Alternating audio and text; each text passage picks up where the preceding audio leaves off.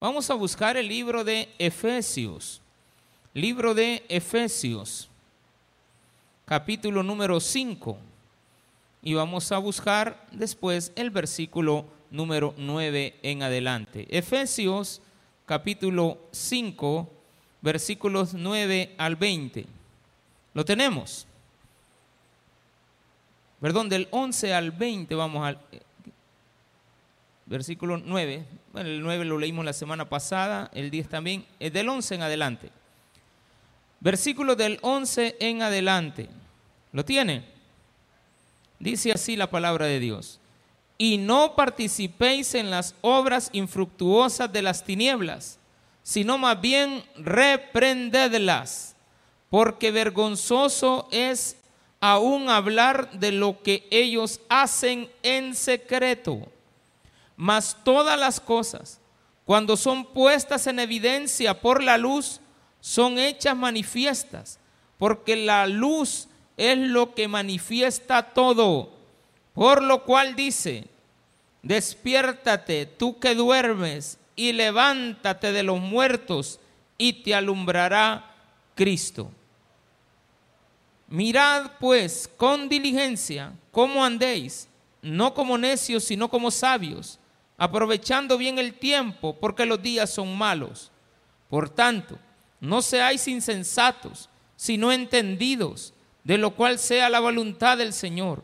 No os embriaguéis con vino, en lo cual hay disolución. Antes bien, sed llenos del Espíritu, hablando entre vosotros con salmos, con himnos y cánticos espirituales, cantando y alabando al Señor en vuestros corazones dando siempre gracias por todo al Dios y Padre en el nombre de nuestro Señor Jesucristo.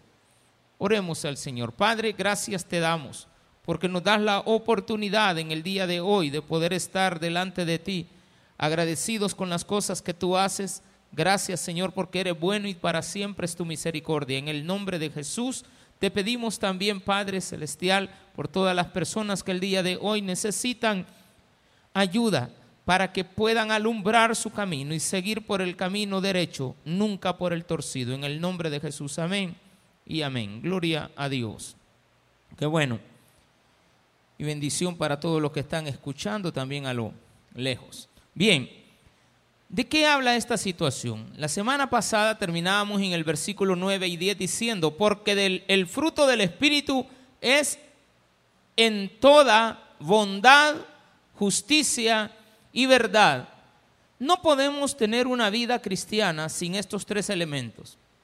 Todos los cristianos tenemos que ser bondadosos, benevolentes. Todos los cristianos tenemos que aplicar la justicia, ser justos. Y todos los cristianos tenemos que tener verdad en nuestra vida. Luego aparece algo que es importante, el versículo 10, comprobando lo que es agradable a Dios. ¿Cómo lo voy a comprobar? Con mis actos.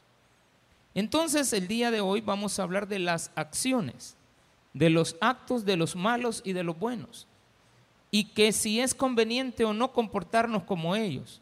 Lo primero que aparece aquí es esto en el versículo 8 de la, de la semana pasada, porque en otro tiempo erais tinieblas, mas ahora sois luz en el Señor. No dice que ustedes como luz, es que hay que tener claro que es uno en la vida. Si usted tiene claro quién es, usted no es como, usted es luz o es tinieblas. Pablo tenía claro que el cristiano tenía que tener un estilo de vida distinto al mundano. Por eso es que él dice, el mundano no dice es el que vive en tinieblas o es hijo de las tinieblas, no, es tinieblas. Y usted es luz. Y la luz no tiene comunión con las tinieblas. Pero no. Pues empezamos a confundir los términos. Los cristianos también se quieren salir a abrazar el 24 a la vecina. Porque hay cristianos que a eso salen el 24 De aquí del culto salen allá, le dan el abrazo, ni a la esposa ni la, ni la saludan ni nada, pero al salir de la casa a saludar a la vecina, buen apretón. ¿Qué tiene usted que andar haciendo con la vecina? No estoy diciendo que es un invento, es una realidad. Hay cristianos que quieren emborracharse. Por eso dice, no se, no se emborrachen. Yo sueño, un día le dije a un alcalde,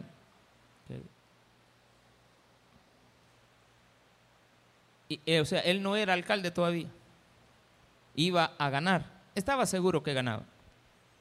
Le digo, te voy a hacer un reto, en tu municipio prohibí la venta de bebidas alcohólicas prohibirlas. Y yo sé que intentó. Porque la propuesta a mí me extrañó cuando supe que la había hecho. No, hombre, ni más, lo linchan, hermano. Porque el mundo es eso, vive en tinieblas. Muchos cristianos, después de que terminó el concierto del día, no quizás después de que terminó. Es que fueron al concierto de la iglesia siendo cristianos, al evento, digamos. Pero también habían estado yendo a ver a, a los artistas que habían estado desfilando la semana anterior. Porque hasta las selfies se toman. O sea, usted anda con ellos, se reúne con ellos. Yo no le estoy diciendo que sus amigos no pueden ser inconversos, no estoy hablando de eso. Estoy hablando de que usted esté unido con las tinieblas. Entonces Pablo tenía tan claro lo que él era, porque él había sido. Él había estado en tinieblas. Más sin embargo, la vida de Pablo era correcta antes y después. El problema era su pensamiento. Él era un fariseo de fariseos. No está, jamás habla de que él fue borracho. Pero en el concepto que él tenía, él había dado un cambio. Entonces él espera que si él habiendo, fue en un tiempo un fariseo opositor al cristianismo, ahora era todo lo contrario. Era un cristiano. Ya dejó de ser fariseo. Entonces él decía, bueno, si tú eras borracho antes de venir a Cristo, Debes de dejar de ser borracho. Si tú eras una persona injusta, esperamos de que ahora seas justo. Si antes eras una persona hipócrita, deja de serlo. Tienes que ser una persona verdadera. Si eras alguien que te gustaba mentir para pedir y te inventas unas grandes historias para sacar un peso, un dólar, dos dólares, ya deja de hacerlo pastor, yo vengo de tal lugar y voy para... ¿Y qué anda haciendo aquí? Y, antes de aquí se van para, después de aquí se van para, vengo donde el pastor Abdalá, y el otro que lo agarra allá. ¿Y usted qué anda haciendo? Porque hasta le dan los nombres y, y una vez le pregunta cositas adicionales, pero no debe preguntar nada, porque ¿para qué vamos a estar hablando? No hay, no hay. Pero a veces la gente inventa. Usted se acostumbró a pedir. Usted se acostumbró a que le dieran. Usted no puede, qué sé yo, tener sus limitaciones. Una persona cristiana es diferente al mundo. Entonces decía Pablo, porque el fruto, porque en otro tiempo erais tinieblas, mas ahora sois luz en el Señor. Andad como hijos de luz. Pero primero no le está diciendo que ande como hijos de luz. Primero le está diciendo, en otro tiempo erais tinieblas, mas ahora sois luz.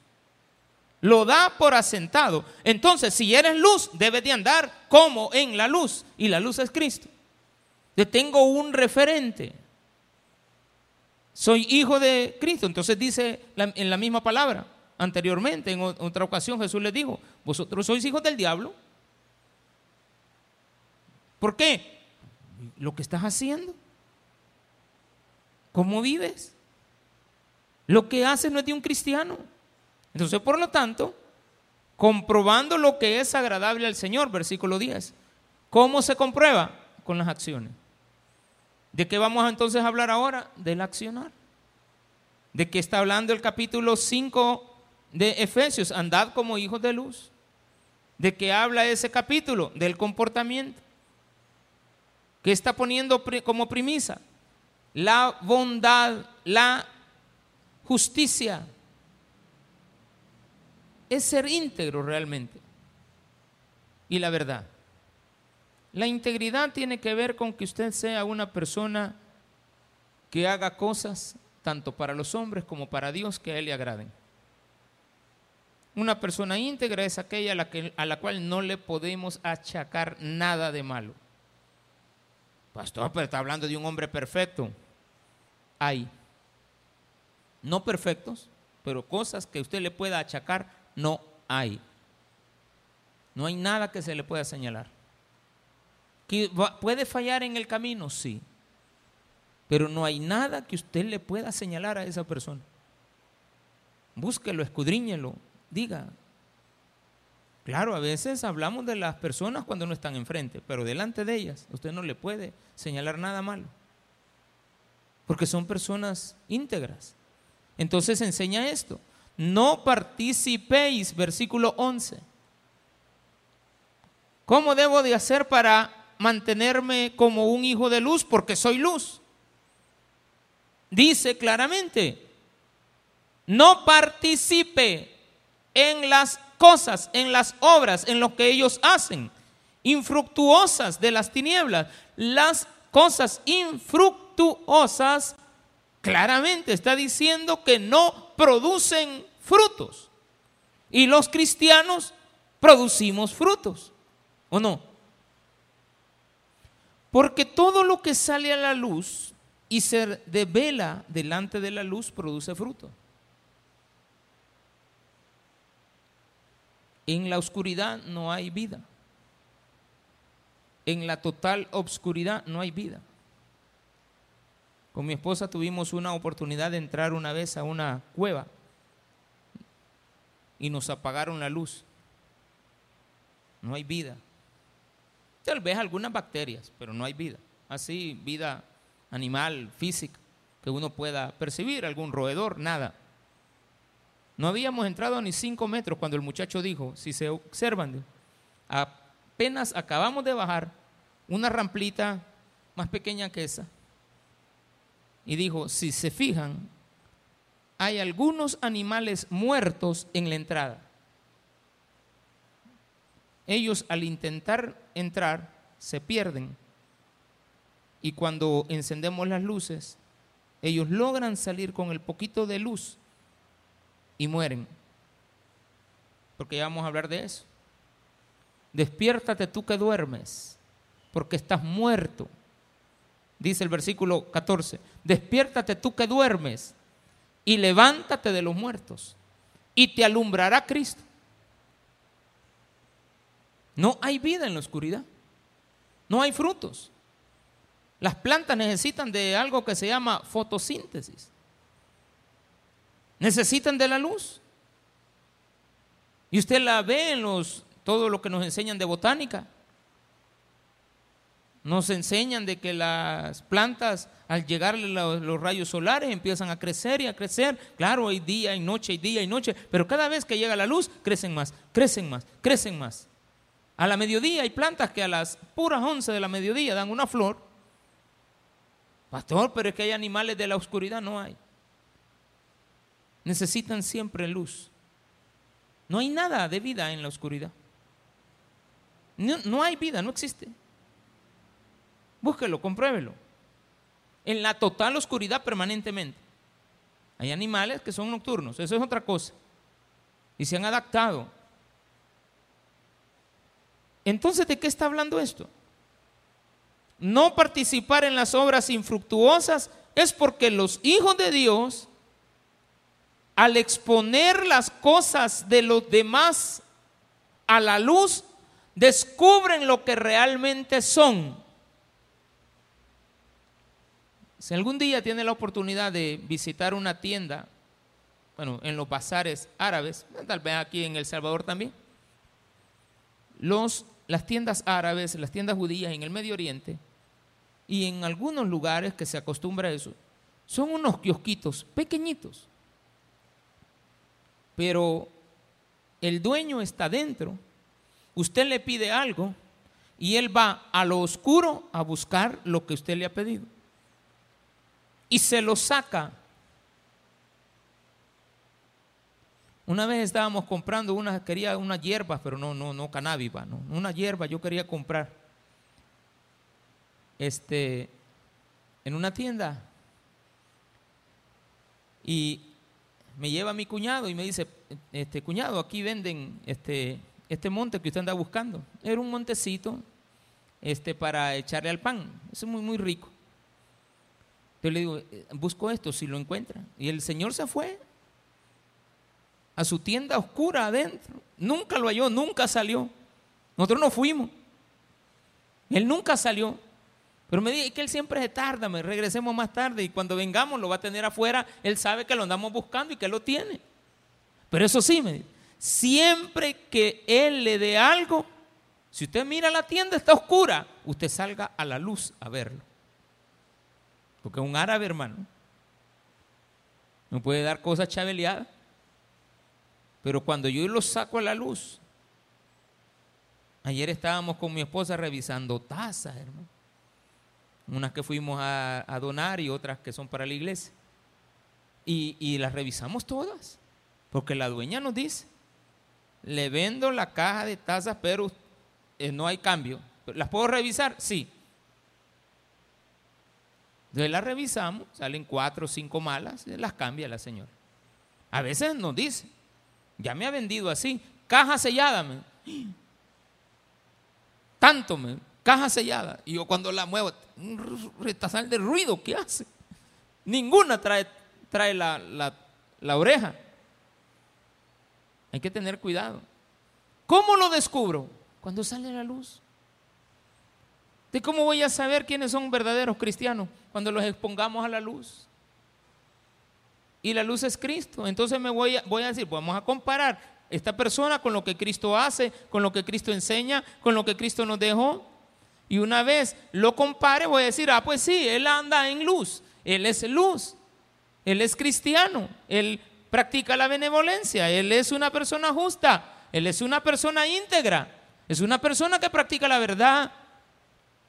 Y también no participa de las obras infructuosas porque las cosas que no tienen fruto, ¿por qué voy a venir yo a apegarme a ellas? De ninguna manera. El cristiano debe de producir frutos, pero no puede producir frutos andando en tinieblas. La única forma de producirlos es saliendo a la luz. Entonces usted y yo tenemos que ser cristianos que vivimos en luz. Versículo número 12.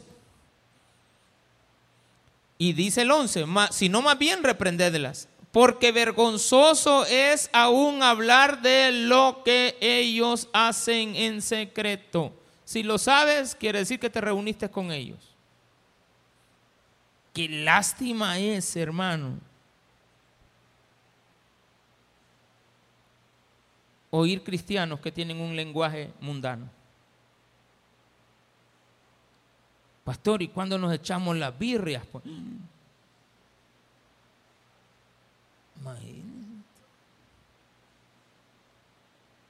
Ese es el lenguaje mundano. Y a veces los cristianos los practican. Entonces la pregunta es, ¿y con quién has estado hablando? Porque si de repente un muchacho lo capturan y le dice que yo pasando iba, amén, tu lenguaje. Pero qué tal si lo paran al muchacho y le dicen, Dios le bendiga. Y sale el soldado, amén, le va. algo está pasando. Cuidadito con participar de las pláticas que ellos han tenido en secreto.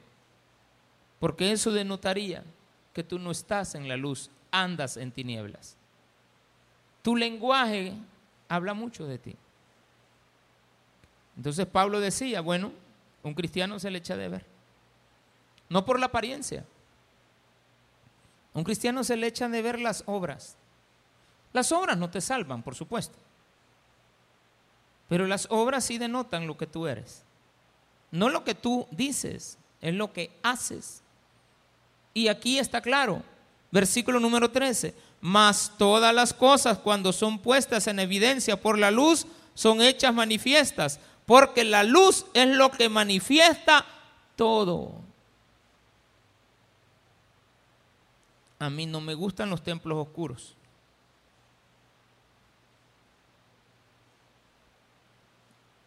He, combinado un poquito con negro ahí, no negro, es gris.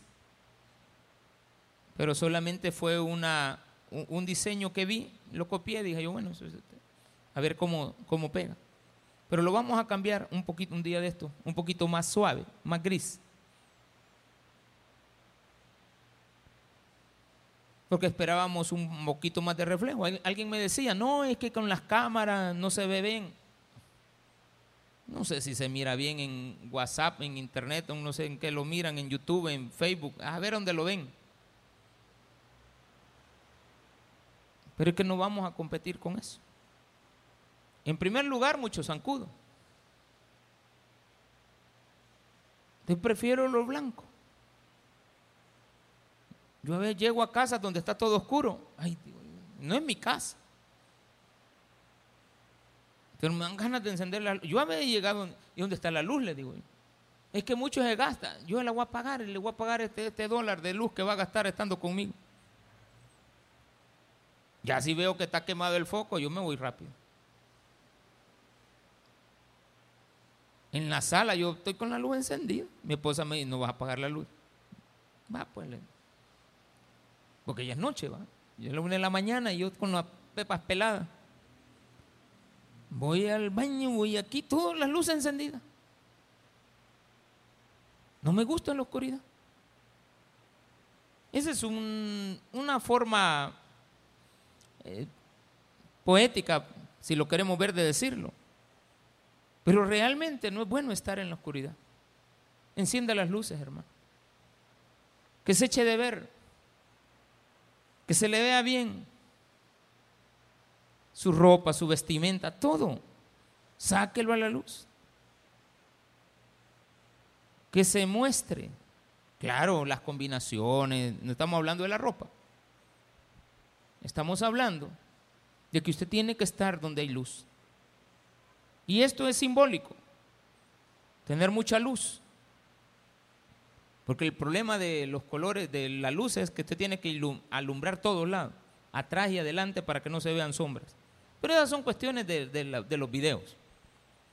Aquí entre nosotros siempre nos vamos a ver. No me gusta. ¿Eso qué significa, pastor? que no es bueno estar en la oscuridad. No es bueno vivir en oscuridad. Usted tiene que tener luz. Mas todas las cosas cuando son puestas en evidencia salen a la luz. Por la luz son hechas manifiestas. Porque la luz es lo que manifiesta todo. Por lo cual dice, despiértate tú que duermes. Mm, no hay ningún versículo en la Biblia que diga eso. Oye, por lo cual dice, no existe este versículo bíblico. O sea, no hay una referencia. Este más que todo era un cántico, que si hay registro de que era un cántico. Y este cántico por lo general se daba cuando la gente se bautizaba. Se cree que de esa era la, esa es la, el origen de esa frase que utilizó Pablo. Despiértate tú que duermes. Eh, se podría comparar con el, los proverbios de las personas este, que son holgazanas pero no está hablando de eso. Más que todo en el bautismo nosotros le cantamos a veces a la gente cuando hemos ido a bautismos eh, que no son de la central, porque hay que respetar un poquito la situación de, la, de los sonidos o de la bulla, que se puede confundir un cántico con una bulla. Eh, pero sí en algún balneario uno, a mí me gusta cantar y dedicarle a la gente que tiene una nueva vida en Cristo que ha aparecido de nuevo, que está de nuevo, que eh, ha cambiado, que no, no voy a, cambiar por nada. Entonces dice esto, levántate de los muertos y, y te alumbrará Cristo. Cuando tú te levantas de los muertos no quiere decir que estás, no, es que vivías en tinieblas.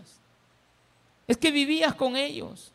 Es que estabas con la gente que no tiene esperanza, con la gente que no saca nada a la luz. Por eso es que las discotecas son oscuras. Porque yo no sé si todavía en las discotecas habrá una luz, una, una chivola así, un, globo que hay lleno de, de espejitos. Y cuando está girando, uno lo mira así como pispelea bastante. Y uno estaba bailando y estaba viendo a la... Ahí cuando salíamos en la madrugada, después de como a las 5 de la mañana, ahí Dios cuerda con quién. No, no se fija bien uno. No, se, no, no ve bien. No es lo correcto. Cuando sale a la luz te das cuenta. Entonces dice, mirad pues con diligencia cómo andéis, no como necios, sino como sabios. ¿Cómo vas a andar? Como un necio, que tú no le dices, no lo hagas y lo sigue haciendo. Qué tremendo es hablar con alguien necio. Aburre, no, no, no dan ganas, dan ganas de agarrarlo y meterlo en una licuadora y tirarlo. Porque es un necio. Yo no sé si cuando yo me comporto como necio, porque no lo soy, pero me comporto a veces como necio. La gente que me está escuchando dice, este yo creo que quieren deshacerse de mí. Nadie quiere, pero hay gente que le gustan los necios. Y usted se comporta muchas veces como uno de ellos. Mirad pues con diligencia cómo andéis. Vea con diligencia, observe su camino, lo que hablábamos en el proverbio de ahora. En el proverbio 21, en el penúltimo versículo. Hay que ver bien nuestro camino. Hay que enderezar nuestros pasos. No andar como ellos. No andar como ellos caminan. Revise lo que hace. Hermano, es muy importante que usted se chequee. Revise lo que hizo este año. Revise lo que hizo ayer, lo que hizo ahora, lo que hizo toda la semana anterior.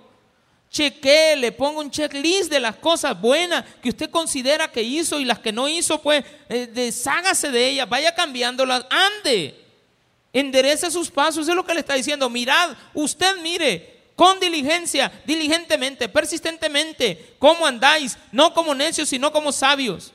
Y aquí viene el título del día de hoy, aprovechando el tiempo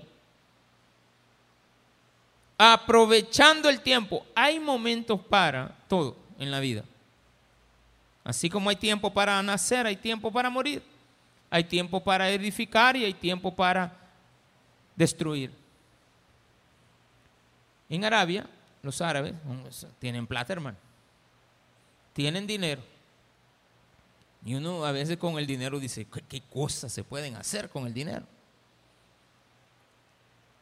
Están haciendo una ciudad dijo el 20 de, 20 de agosto de este año, no, del año, perdón, 2020, apenas en el primer año de la pandemia, dijo el, el sobrino que yo tengo allá en Arabia, Abdullah, hijo del jeque de Arabia, de los Emiratos Árabes, dijo que iban a construir una ciudad en el desierto. Pero que esta ciudad iba a tener la mejor, pero la mejor ciudad del mundo. La más accesible, la más fácil. Todo fácil. Una ciudad fácil. ¿Y cómo se la ingenió? Bueno, claro, ellos tienen sus asesores, pero tienen la plata para hacerlo. Y tienen un, un desierto. Entonces él dijo, bueno, atravesemos, hagamos una ciudad en todo el desierto. No como Las Vegas, no, esa es la ciudad del pecado.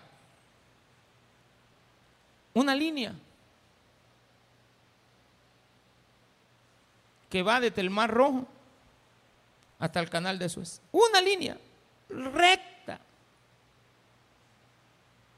Recta. O sea, recta. Una sola fila desde aquí hasta allá. Una carretera de 170 kilómetros de largo.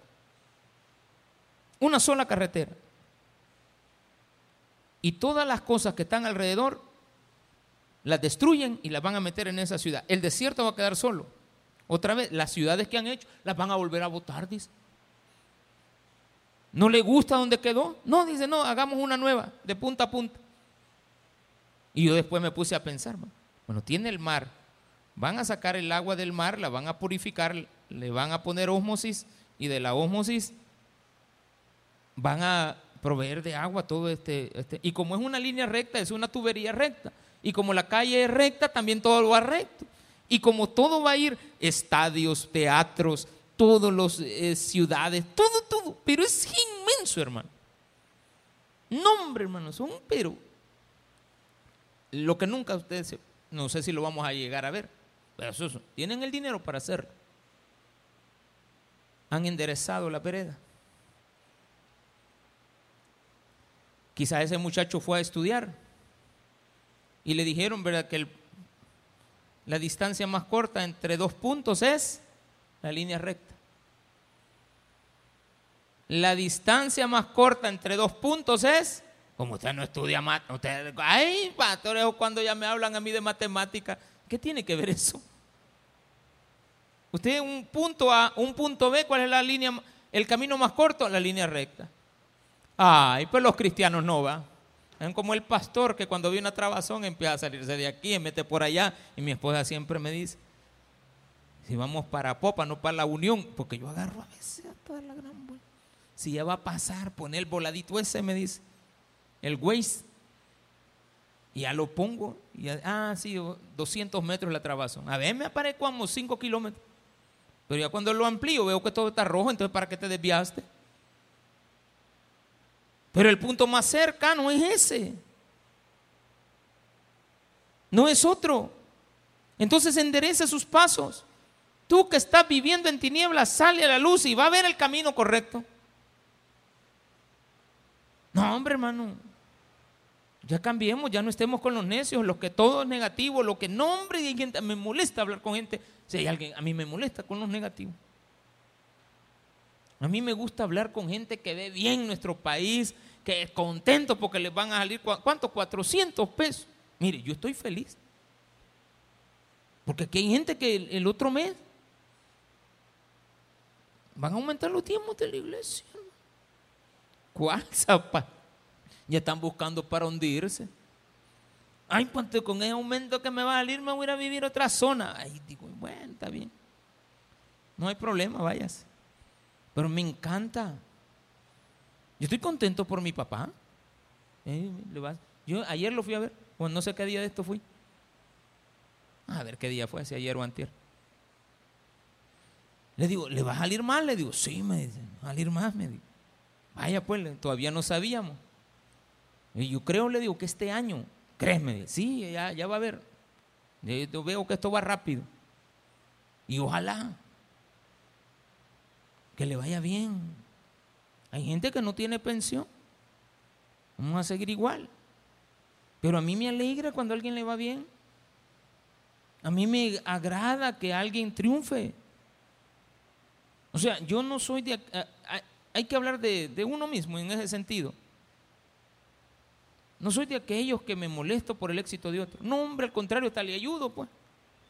Si yo veo que alguien está esforzándose, échele la mano. Hágalo. Nada le cuesta. Hay, hay, personas que cuando uno llega eh, a un restaurante, alguna comedor, alguna tienda, nombres y que le venden de todo y son los empleados. Ve, dice, esta hipota está buena para trabajar. A partir de esta semana. No lo hice ahora porque no me quedó chance. Pero todos los que vengan temprano aquí a la iglesia, yo sé que usted es bueno para estar escuchando alabanza, pero les voy a empezar a poner videos de gente trabajadora. Pero hay gente trabajadora. Hay una muchacha que cambia, que trabaja con, con trailers, pero cambiándole las llantas, sin ayuda. Así, chiquitilla. Me le quedo viendo todo, todo lo que hace. No, qué esfuerzo. Eh, por lo menos si no tenemos el acceso a ayudarle, hay, que pedirle para que le vaya bien. A mí me gusta que la gente se prospere, estudien, se preparen, vayan a la universidad. Y si no les gustan los números, ni la universidad, ni nada, pues ponga un negocio. Sea empresario, váyase a capacitar. Pero un empresario exitoso, no mediocre. Usted tiene que ser correcto en eso. Así son los cristianos. Entonces Jesús mismo dice, ustedes no deben de ser astutos como los comerciantes, como los mercaderes. Sean astutos. Emprendan cosas. Despiértate tú que duermes, levántate de los muertos y Cristo alumbrará tu camino. No, pastor, yo aquí esperando que la tunca para, para irla a ver. Ay, Dios mío. Un muchacho de un señor ahí en el puerto dice que comenzó con unos cocos y hoy ya tiene como 200 cocos, palos de coco. Y mire, yo me fijé que aquí en la sombra puede dar el cacao, métale cacao. Y de repente vemos noticias de personas, mujeres que estaban sin empleo y dicen, no, yo ahora trabajo las hortalizas. ¿Y qué vende este, cómo es? De lo que le echa la sopa, de las hojas esas.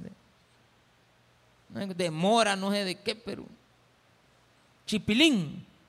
Con unas grandes canastas. Trabajando como burros, pero saben perfectamente que al final de la cosecha van a tener sus beneficios. Entonces seamos diligentes, enderecemos nuestros caminos no como necios, sino como sabios, aprovechando bien el tiempo, porque los días, ¿cómo son los días? Bueno, no, los días son malos, pero usted, usted va a cambiar esa condición. El camino es torcido, usted enderezcalo. Usted nació en tinieblas, pásese a la luz. Usted no tenía esperanza, hoy la tiene. Nadie daba nada por usted, ahora todos quieren andar con usted. Y eso tiene que ser la vida. Aproveche el tiempo. Por tanto, versículo 17, no seáis insensatos, sino entendidos. Qué bueno es trabajar con alguien que sea entendido. De cuál sea la voluntad del Señor. Entienda cuál es la voluntad de Dios, el deseo de Dios. ¿Cuál es el deseo de Dios? Que te vaya bien. ¿Cuál es el deseo de Dios? Que vivas, no que te mueras. ¿Cuál es el deseo de Dios? Que salgas de los muertos. ¿Cuál es el deseo de Dios? Pues? Si Él vino a darte vida porque estabas en tus delitos y tus pecados. Y ahora que te ha sacado de tus delitos y tus pecados, debes de andar como Él anduvo, en la luz. Y Él mismo te dice, vosotros sois la luz del mundo. Si no, vuelva a leer Mateo, hermano, capítulo 5, vuélvalo a leer. Y ahí lo va a encontrar. De 5, 6, 7, 8 y 9.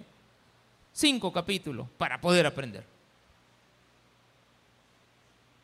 Entonces, no os embriaguéis, versículo 18, con vino, en lo cual hay disolución, antes bien ser llenos del Espíritu Nadie puede hacer esto sin la ayuda del Espíritu Santo. Hay gente exitosa sin el Espíritu Santo, sí, porque son buenos. Claro que hay gente que ha tenido éxito, pero haciéndolo deshonesto. Al final vienen a desgracia al final van a morir en sus delitos y pecados. Al final no les va a ir bien. Y como en esta vida no se acaba cuando uno muere, sino que la vida continúa. Ay, pastor, hasta aquí llegó, hasta aquí, ya no está sufriendo. ¿Cómo que si estaba sin Cristo? Hubiera preferido seguir teniendo el cáncer y aceptar a Cristo. Porque después de que se murió con el cáncer que tenía sin Cristo, hoy está peor. Porque nunca quiso enderezar sus caminos con Dios. Si una persona es cristiana y tiene un cáncer y muere, pues ya no tiene cáncer, está sana pero no todos los que tienen cáncer están felices, alegres. No, algunos se arrepienten, pero es muy tarde. 19. Esto es algo bien importante. La comunión cristiana. La comunión cristiana, grábesela porque no lo estamos haciendo. La comunión cristiana habla que los cristianos debemos de ser personas sabias y entendidas, ya lo vimos. ¿Cómo tenemos que ser los cristianos? Sabios y entendidos. ¿Entendidos en qué? En lo que Dios quiere para mí. Va. Pero también los cristianos no deben de reunirse con los paganos, como ya lo vimos. Pero tienen que tener otra cualidad hablando entre nosotros con salmos. La iglesia tiene que cantar. ¿Qué tiene que hacer la iglesia? Cantar. No a todos les gusta cantar. Salmos. Yo no dije que usted sea el artista principal. Hay gente de la que mandan mensajes y reconocen algo, que no es para que se les suba a todos estos muchachos que están ahí arriba, ahí atrás, porque a veces hay que estarlos bajando a cada rato de la nube que andan, pues son como Cornelio Reina, ¿de acuerdo? Hay que bajarlos de la nube que andaban, porque son una vitrina. Y los que suben a cantar deben de andar como hijos de luz. Lastimosamente, algunos de ellos no andan como hijos de luz. De repente usted no mira a alguien, algunas veces es por trabajo. Muchos de ellos es por trabajo, pero algunos otros no. Ellos son los que cantan y hay personas que dicen, qué bonita la alabanza, qué bonita la alabanza. Buen grupo. No es fácil mantener un grupo de alabanza, pero eso es lo que la iglesia tiene que hacer. La iglesia tiene que cantar salmos en lugar de andar chambreando. Porque muchos, mientras están cantando salmos, están chambreando. La prédica que acaba de terminar del pastor Junior, toda hablaba de borrachos. Así se llamaba la, la prédica. ¿Cómo se llamaba la prédica? La borrachera. Y yo voy a hablar de los borrachos, dije, bueno, la borrachera. Y no me quería venir por estarlo oyendo hasta que terminara. Eh, todavía me vine unos cinco minutos antes, no sé en qué terminó. Eh, la, la, voy a tener que oír en diferido. Más tarde la dan. No os embriaguéis con vino, en lo cual hay disolución. Mejor hablen entre ustedes con salmos, porque los muchos borrachos les gusta cantar, ¿sí o no? Ya bolos se ponen, son cantantes. Pero usted no.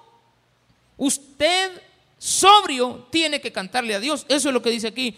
Hablando entre vosotros con salmos, con himnos y cánticos espirituales, cantando y alabando al Señor en vuestros corazones. ¿Qué más hace el cristiano? Dando siempre gracias a Dios por todo, dando siempre gracias por todo al Dios y Padre. ¿Qué hacen los cristianos? Dan gracias a Dios. Dan gracias a Dios. Dos cositas nada más cantan salmos adorando al Señor con cánticos espirituales y le dan gracias a Dios en todo. Si usted no practica esas dos cosas, usted no está camino a enderezar sus pasos. Si usted no practica esas dos cositas sencillas, cantar salmos y darle gracias a Dios en todo, entonces a usted se le va a hacer bien difícil dejar las tinieblas Yo no estoy diciendo que los cristianos todos vivimos en luz. No, no. Estoy diciendo, según lo que dice la palabra, que se tiene que dar por asentado, por sentado, perdón, que usted cuando es cristiano endereza sus pasos. Entiende lo que Dios quiere para usted. Usted es una persona íntegra, usted es una persona justa, usted es una persona bondadosa. Usted es una persona que canta y que le da gracias a Dios en todo. No hay nada mejor que todo lo hagamos, como dice ahí, en el nombre de nuestro Señor Jesucristo. Porque los cristianos tienen que hacer algo más. Respetarse entre ellos. El día que usted aprenda a respetar a su prójimo, a amarlo, no a desearlo, porque es feo eso. Es horrible. No es correcto. Hay personas que son atrevidas. Desean lo que no les pertenece. Desean. No es bueno. Entonces la Biblia nos dice que no codiciemos. Hay diez mandamientos. Seis se aplican a nosotros. Entonces los cristianos, además de ser personas, claro, al inicio nos dijo, bondadosos, justicieros, que hagan justicia, perdón, que sean justos, perdón, y íntegros o verdaderos. Cuando uno tiene esos tres elementos, únalos a cantarle salmos al Señor, únalos a otro, a otro aspecto bien importante, darle gracias a Dios en todo, dejar de asociarse con los mundanos, dejar de hablar como ellos, cuando en la iglesia encuentro chambres, están hablando como ellos. La iglesia no se debe, voy a poner una palabra un poquito más fuerte en el sentido de que nos va a quedar claro. Dejemos de, de estar hartándonos entre nosotros. Y cuando lo hagamos, usted está siendo un cristiano que ha enderezado sus pasos. No hablen mal de los demás. Peor cuando no están. Pero es una costumbre hablar de las personas cuando no están. Hablar de los demás cuando no están presentes. Sálgase de esas reuniones donde se están hartando a alguien. No participe de ellas. Muévase, váyase saliendo así de, espérame, voy al baño para no estar oyendo. Para que no se contamine. para que usted no se enferme. Hay que evitar también oír pláticas que se han hablado de usted. ¿Cómo así, pastor? Cuando te vienen a contar cositas malas de mí, ¿de acuerdo?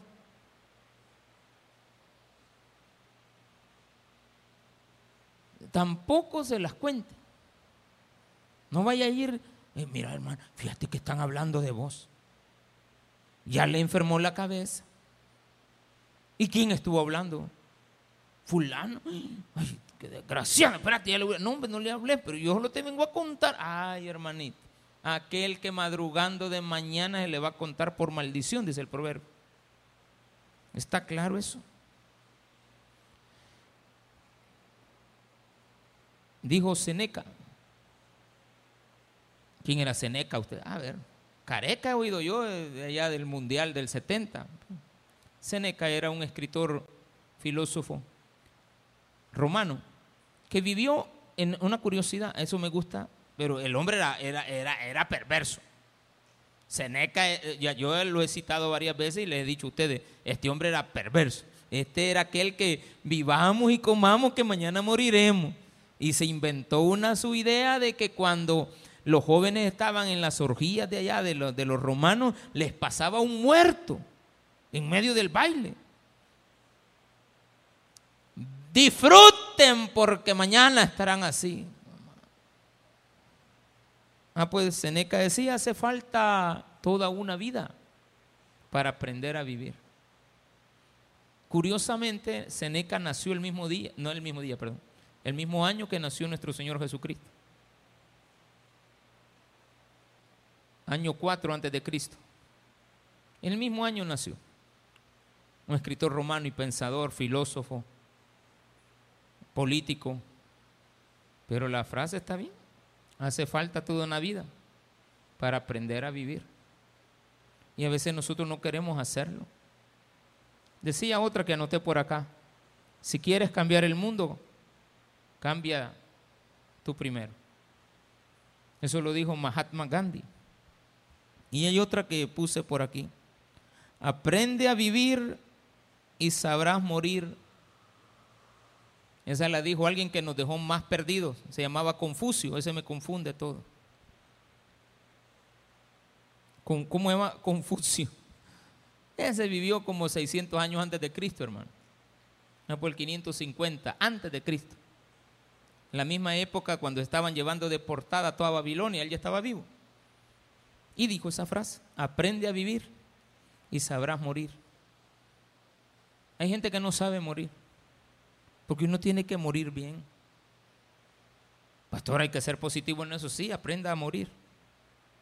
Aprenda a colgar los guantes. Yo no debería estar aquí parado. Hace ocho años me hubiera muerto, ¿sí o no? Usted es testigo de eso. El cabalito en el mes de diciembre de hace ocho años, yo tenía que haber fallecido el 22 de diciembre del año 2013. Eh, Pero qué bonito. Yo le soy sincero, hermano. Mi esposa es testiga. Yo estaba feliz de que esa noche me iba a morir. ella es testiga. Yo no sé si todos estaban chillando aquí. Fue la única vez que yo no he predicado en esta iglesia. Fue el único día en mi vida que no vine a predicar por un motivo importante. Ay, pero que me duele. Ay, que no hay que. Ay, que tengo que. vámonos. 24, 31, primero, usted dele.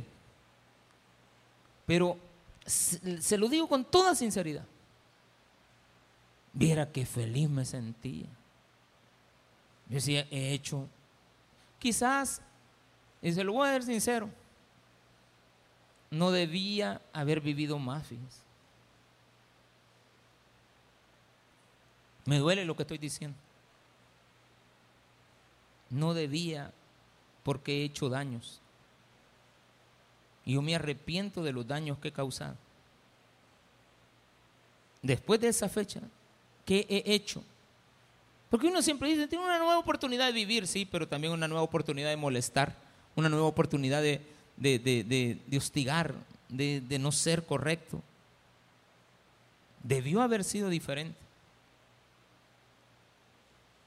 Pero como Dios nos da oportunidades y es un Dios de amor, Pienso que todos tenemos la oportunidad de enderezar nuestros pasos, caminar en la luz y ser personas distintas y ya no andar en tinieblas. Démele un fuerte aplauso a nuestro Señor.